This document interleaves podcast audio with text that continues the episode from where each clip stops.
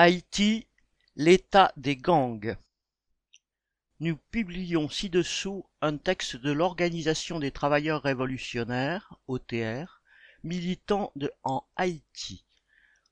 Au début du mois de décembre dernier, aux États-Unis, la congressiste démocrate d'origine haïtienne, Sheila Sherphilus McCormick, membre de la Commission des Affaires étrangères de la Chambre des représentants, avait plaidé auprès du gouvernement américain pour l'envoi d'une force armée multinationale en Haïti à partir du 10 janvier 2022 en vue d'aider la police à démanteler les gangs. Pour l'instant, il n'en est rien. Les États-Unis, le Canada et les Nations Unies procèdent plutôt à des sanctions internationales visant des politiciens et des hommes d'affaires pour financement de gangs, trafic de drogue, etc. Environ une quinzaine sont déjà épinglés, tous honnis par la population pauvre, plutôt préoccupée par la dégradation brutale de ses conditions de vie. En Haïti, l'inflation chronique a atteint un record de 47,2% au mois d'octobre 2022 et 53,1% en glissement annuel pour les produits alimentaires. Les classes possédantes livrent une sale guerre économique aux classes laborieuses qui s'appauvrissent de plus en raison de l'envolée des prix, du renchérissement du coût de la vie et de la chute brutale du pouvoir d'achat.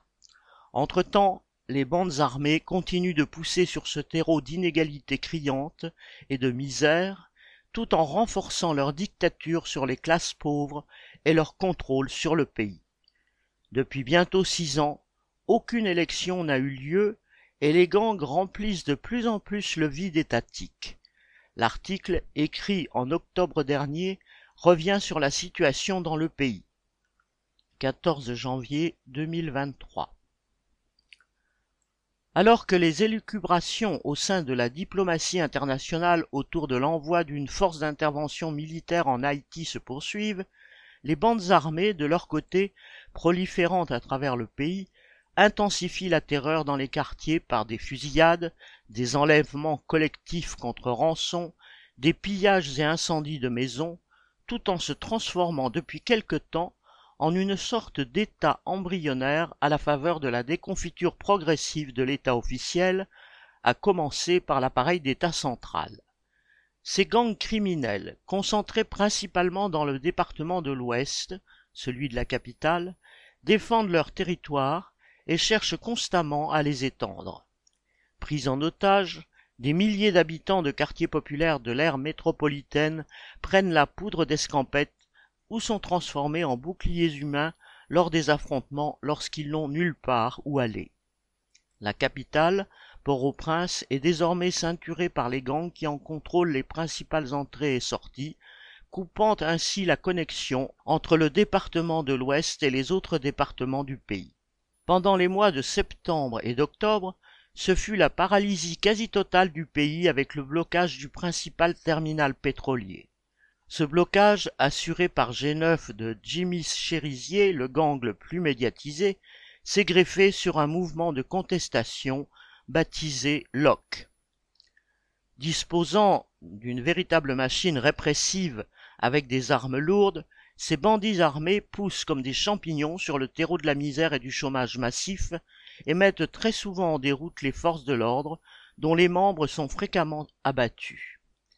Ils ont recours à des dispositifs variés pour ramasser de l'argent en rançonnant l'État, la population, les entreprises, etc.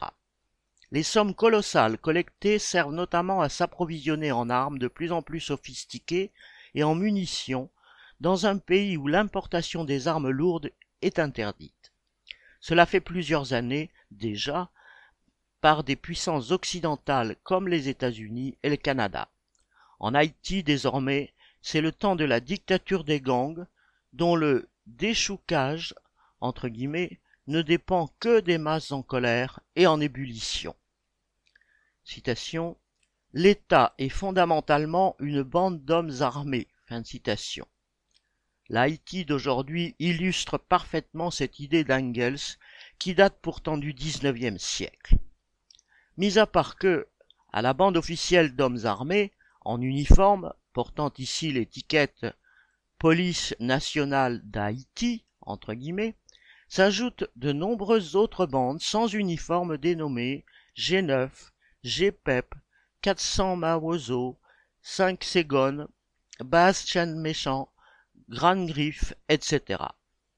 Elles ont toutes en commun la caractéristique de sévir contre les classes pauvres, de les réprimer avec la dernière rigueur, de leur enlever jusqu'à la liberté de revendiquer à voix haute, même si elles crèvent de faim ou de maladie. Avec ou sans uniforme, les bandes ont toutes en commun de devoir leur existence matérielle à l'argent prélevé sur la population, officiellement via les taxes, officieusement par les rançons de toutes sortes. Elles ont également toutes en commun de fonctionner avec des membres issus des classes pauvres, qui vivent dans les quartiers populaires, c'est-à-dire accessibles aux habitants de ces quartiers quand ils feront exploser leur colère. Le Premier ministre actuel, Ariel Henry, otage de l'ensemble de ces gangs, a déclaré récemment que son principal problème, ce ne sont pas les gangs des quartiers, mais plutôt ceux qui sévissent dans la police, une institution corrompue jusqu'à l'os, dont beaucoup de membres sont en connexion avec les chefs des gangs qui leur versent régulièrement des miettes du butin en contrepartie des services rendus. Une preuve que les chiens de garde des riches, en uniforme, et les gangs des quartiers sont copains comme cochons. Si auparavant les bandes armées ne formaient que des groupuscules isolés, chacune à la solde d'un homme d'affaires, d'une personnalité politique ou d'un membre influent de l'appareil étatique, elles sont petit à petit devenues des entités de plus en plus organisées, si bien qu'elles se substituent à l'État central, s'arrogeant une à une ses caractéristiques et ses fonctions. En effet, les bandes armées contrôlent chacune à présent un espace géographique sur lequel l'État central n'a plus aucune emprise. Nul besoin de préciser que la population du dit espace ne subit que la loi des hors-la-loi, toute force policière ou judiciaire étant préalablement chassée ou neutralisée. Disposant d'armes de tout calibre et de munitions à volonté, les bandes armées exercent leur force de coercition sur l'espace ainsi usurpé. Voilà alors ces groupes revêtus de certaines caractéristiques d'un État territoire, population, force répressive et machine à rançonner la population, à collecter de l'argent sous des formes diverses. Comment ne pas y ajouter la reconnaissance internationale au vu de la grande considération dont ils jouissent auprès de tant de diplomates étrangers, à en juger par le langage utilisé à l'égard des gangs par la secrétaire du Bureau intégré des Nations Unies en Haïti, Madame Hélène R. M. Lalim, elle-même, qui a reconnu et salué l'initiative de la Fédération G9. Dans un rapport du 25 septembre 2020, elle a déclaré, citation, les homicides volontaires signalés à la police ont diminué de 12% entre le 1er juin et le 31 août et ont fait 328 victimes, dont 24 femmes et 9 enfants, contre 373, dont 9 femmes et 12 enfants, au cours des trois mois précédents. Tout comme dans les périodes précédentes, 74% de ces cas ont été enregistrés dans le département de l'Ouest, où vit environ 35% de la population et où la violence en bande organisée est plus répandue. Un examen plus attentif des statistiques révèle cependant une flambée subite en juin. 171 homicides volontaires signalés contre 132 en mai, qui coïncide avec la formation de l'alliance du G9 et correspond aux raids les plus meurtriers menés sur le quartier de Pont-Rouge et la commune de la Cité-Soleil à Port-au-Prince. Après quoi, on constate un déclin marqué de ces incidents après le mois de juillet, 77 homicides signalés, une fois les alliances reconfigurées. Fin de citation. Ainsi organisé et assuré, l'état dictatorial des gangs marque sa présence, fauchant une à une les fonctions et prérogatives jadis exclusives à un État. Perception de taxes ou rançonnement. Ces gangs armés procèdent dans leur ère de fonctionnement respective à la perception de taxes, fonction arrachée sans aucun partage à l'État. Propriétaires de grandes et moyennes entreprises, travailleurs autonomes, commerçants et détaillants, etc., tous participent, sous peine de perturbation de leurs activités, ou pire, d'exécution sommaire, à la collecte flagrante et périodique du gang qui sévit dans leur région. Dans certains cas, ces caïds émargent au budget des grandes entreprises, tant leur protection se révèle indispensable à la continuité de leurs activités. Les directions des compagnies téléphonie mobile, la Natcom et la Digicel, en savent long. Elles sont obligées de verser un tribut aux chefs de gang de certaines zones pour assurer la protection de leurs antennes relais. Forts de leur totale domination, ces gangs n'hésitent pas à imposer cette condition même aux institutions publiques, à l'image des services de douane. Celui de Port-au-Prince, à titre d'illustration, est contrôlé par le groupe G9, qui très souvent doivent payer le droit de passage de leurs containers de marchandises. Un ex-député, Profane Victor, membre du parti Bouclier, allié du PHTK au pouvoir, a proféré des menaces de mort envers des agents douaniers pour que ces derniers lui livrent ses conteneurs suspects sans vérification. Il a déclaré qu'il allait faire appel au gang G9 pour venir retirer les dix conteneurs. Les bandits financés par le trésor public. Certains gangs sont financés par le trésor public. Nul ne peut prétendre l'ignorer. Cette pratique, qui ne date pas d'aujourd'hui, s'est systématisée avec les ex-présidents Michel Martelly et Jovenel Moïse. C'est le cas de G9 par exemple. En parrainant la constitution de cette fédération de gangs, Jovenel Moïse voulait mater un mouvement de contestation qui le visait en 2018. Le porte-parole de G9, Jimmy Cerisier, alias Barbecue, n'a jamais caché sa profonde tristesse en évoquant l'assassinat de l'ex-chef d'État qu'il dit considérer comme un père quand le principal pourvoyeur de fonds, l'État, refuse d'accéder gracieusement à une requête de financement, les gangs disposent de toutes sortes de moyens de pression pour lui soutirer de l'argent, allant de la saisie de véhicules de service public au blocage d'axes routiers. Ces moyens de pression sont également utilisés à d'autres fins, comme pour réclamer la tête d'un haut fonctionnaire public qui ne leur convient pas. Le gang G9, par exemple, a obtenu au quart de tour le limogeage de plusieurs ministres de l'ancien président Jovenel Moïse. mise sur les principaux axes routiers. Aujourd'hui, la République d'Haïti n'est plus entre guillemets une et indivisible, comme le clamaient certains politiciens.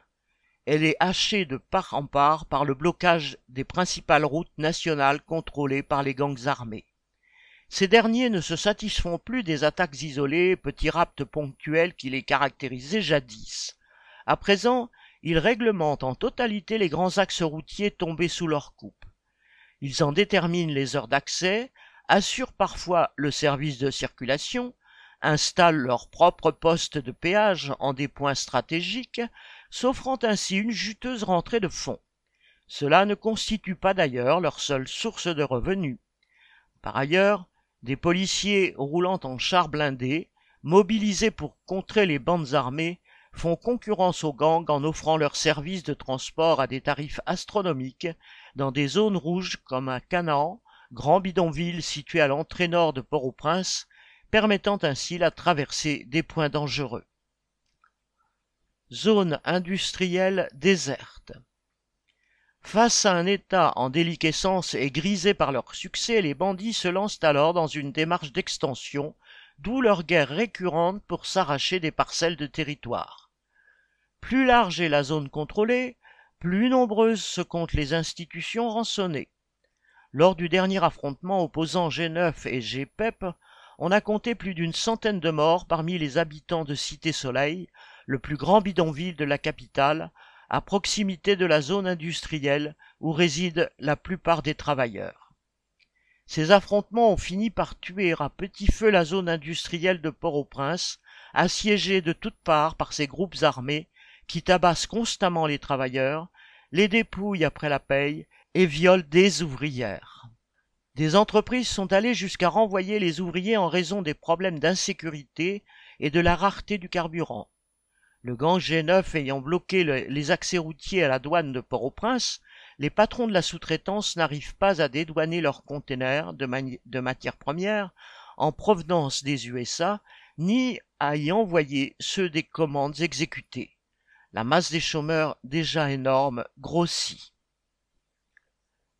Assistance sociale déguisée.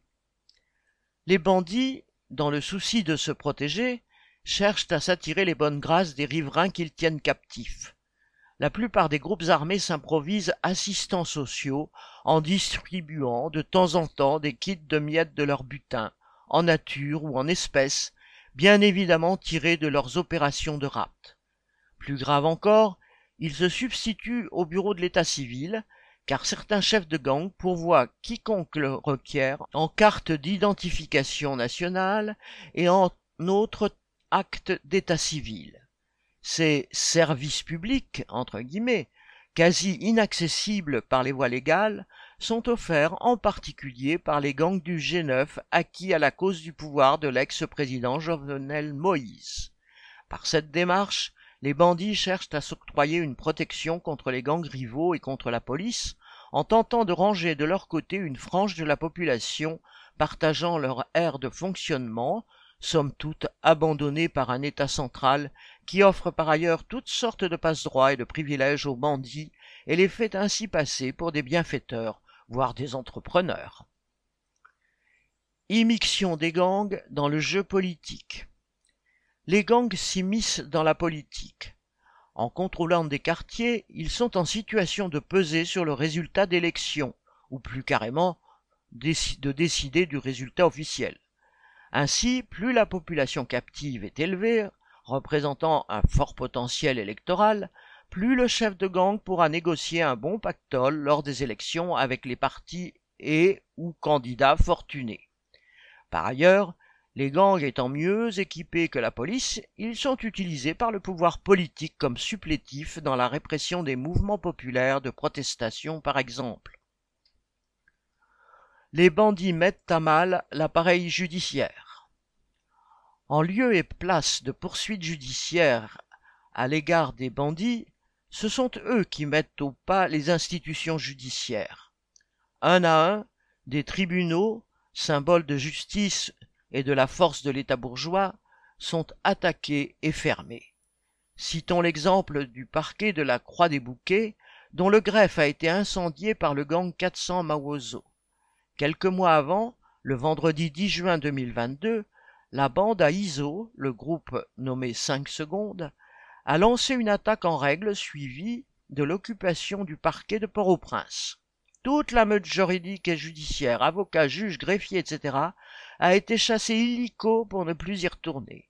La réplique de l'État se fait encore attendre.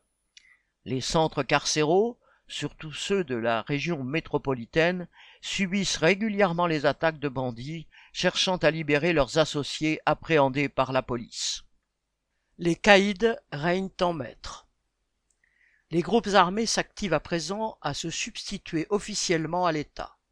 Ils déterminent pour la population quand il faut rester à la maison ou sortir vaquer à ses occupations sous peine de représailles, et ces ordres sont mieux respectés que les notes officielles du gouvernement.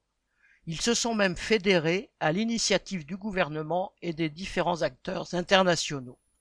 De plus, conscients que le destin du pays ne se joue qu'à la capitale, les groupes armés ont adopté un schéma stratégique de progression ceinturant petit à petit le département de l'Ouest. Les conséquences se révèlent criantes et dévastatrices. Rareté des denrées agricoles et des produits pétroliers, explosion des prix. La population se retrouve asphyxiée. Et poussant l'absurde à sa dernière limite, le chef de gang Jimmy Cherizier, alias Barbecue, très médiatisé, a communiqué son propre calendrier politique ainsi que son programme qui commence à courir avec le départ du Premier ministre Ariel Henry. Certains commissariats à Port-au-Prince ou en province sont tombés sous le contrôle de bandits qui ont fait déguerpir les policiers manu militari. Il est un fait indiscutable que l'État haïtien ne contrôle plus rien et qu'aucune force réelle ne s'oppose à la dangereuse ascension des groupes armés. Ces derniers ne se trouvent plus qu'à un pas de renverser totalement l'appareil étatique et de s'y substituer officiellement. Qu'est-ce qui les en a empêchés jusqu'à présent? L'absence d'un leader incontesté peut-être. Les groupes divergents n'ont jusqu'à maintenant pas encore trouvé une figure dans laquelle ils se reconnaissent tous. On pourrait citer l'ancien chef d'État Michel Martelly, un nostalgique de la dictature des Duvaliers, qui a grassement approvisionné les gangs en armes et en munitions. Il avait même été aux côtés de Cédras et Michel François en 1991 lors du coup d'État militaire contre Aristide qui avait fait plusieurs milliers de morts. Martelly présente un profil de rassembleur de ces bandes armées, mais ne fait pas encore l'unanimité. Quoiqu'étant le point focal des activités illicites de ces groupes armés, le département de l'Ouest n'est pas le seul à en souffrir. Les répercussions sont nationales. Port-au-Prince est à la fois capitale économique et politique et constitue le point d'entrée de divers produits importés qui doivent ensuite être redistribués aux autres villes. En octobre 2022 et depuis, on a assisté à un vrai déferlement de violence. Outre les kidnappings contre rançon, leur sport favori, qui n'ont jamais cessé, les gangs multiplient les fusillades avec leur cortège de morts et de blessés dans un pays où la plupart des hôpitaux peuvent fermer leurs portes faute de carburant et où, dans les rares qui fonctionnent, les patients sont en détresse en raison d'une pénurie d'oxygène. La violence et la terreur imposées par les gangs ne sont pas un phénomène propre à Haïti. Des bandits armés regroupés généralement dans des quartiers populaires pour sévir contre la population, c'est un produit du capitalisme, générateur de chômage, de misère et d'injustice de toutes sortes. La citadelle du capitalisme, les États-Unis, grands voisins d'Haïti, regorge de gangs défiant les forces de l'ordre du pays le plus riche et le plus militarisé du monde. Dans la seule ville de Chicago, pour l'année en cours, les gangs ont déjà fait plus de 500 morts et environ 3000 blessés par balle. Les autorités considèrent tout de même avoir réalisé des progrès quant au taux d'homicide qui est plus bas que ceux de 2020 et de 2021. Cependant, le rapport de force entre ces gangs et la puissance de l'État américain n'a rien à voir avec la situation qui existe en Haïti. Ce qui est particulier en Haïti, c'est l'ampleur du phénomène et le niveau de la collusion entre ces caïds et le pouvoir qui les instrumentalise en vue de faire taire toute opposition au gouvernement et d'intimider les habitants des bidonvilles et de tuer dans l'œuf les mouvements de contestation populaire. Ce qui est encore particulier, c'est l'évolution de ces bandes isolées en force capables de contrôler l'État, voire de le remplacer progressivement. L'ampleur de l'emprise des gangs sur le pays ne va pas sans poser problème à la bourgeoisie haïtienne, même si elle est largement responsable de leur développement et si elle les utilise en partie à son profit. Elle pose aussi probablement un problème à l'impérialisme, principal responsable de la situation, mais qui ne tient probablement pas à voir se développer une nouvelle zone de non-droit aux mains de groupes peu contrôlables. Une résolution du Conseil de sécurité de l'ONU vient de décider de sanctions contre Jimmy Chérizier. Le Premier ministre haïtien et le secrétaire général de l'ONU ont lancé un appel pour une intervention armée internationale visant à mettre fin au chaos. L'intervention de forces étrangères impérialistes, au prétexte de venir en aide à la population, n'a jamais apporté de solution nulle part. On a vu ce que cela a donné, par exemple, en Afghanistan, en Libye ou au Mali. Haïti a d'ailleurs déjà une riche expérience de ces interventions américaines ou onusiennes depuis un siècle. Les troupes de l'ONU ont d'ailleurs été accusées, à raison, d'avoir introduit le choléra en Haïti il y a une dizaine d'années. L'ambassadeur chinois adjoint à l'ONU s'est d'ailleurs inquiété que l'envoi d'une force militaire internationale pourrait, citation, faire face à de la résistance, voire provoquer des confrontations violentes avec la population. Fin de citation. Les puissances impérialistes, et en premier lieu les États-Unis, sont connus pour être les principaux responsables de la situation. Toutes les propositions de sortie de crise envisagées par le personnel de la bourgeoisie excluent bien évidemment l'intervention des masses populaires. Or ce sont elles, et elles seules, qui peuvent mettre hors d'état de nuire les gangs armés et offrir un autre avenir à la population. Elles en ont la force, elles l'ont prouvé à plusieurs reprises depuis quarante ans, à commencer par le déchoucage par la population des tontons macoutes, entre bandes armées du dictateur Duvalier, après le renversement de ce dernier en 1986. Il y a actuellement de nombreuses initiatives de résistance collective aux gangs armés. Dans tel quartier, les habitants repoussent violemment les gangs qui cherchent à s'installer, surtout dans les villes de province où ils ne parviennent pas à s'implanter. Dans tel autre, des passants réussissent à faire échec à une tentative d'enlèvement. Ailleurs, des manifestations obtiennent la restitution de personnes kidnappées.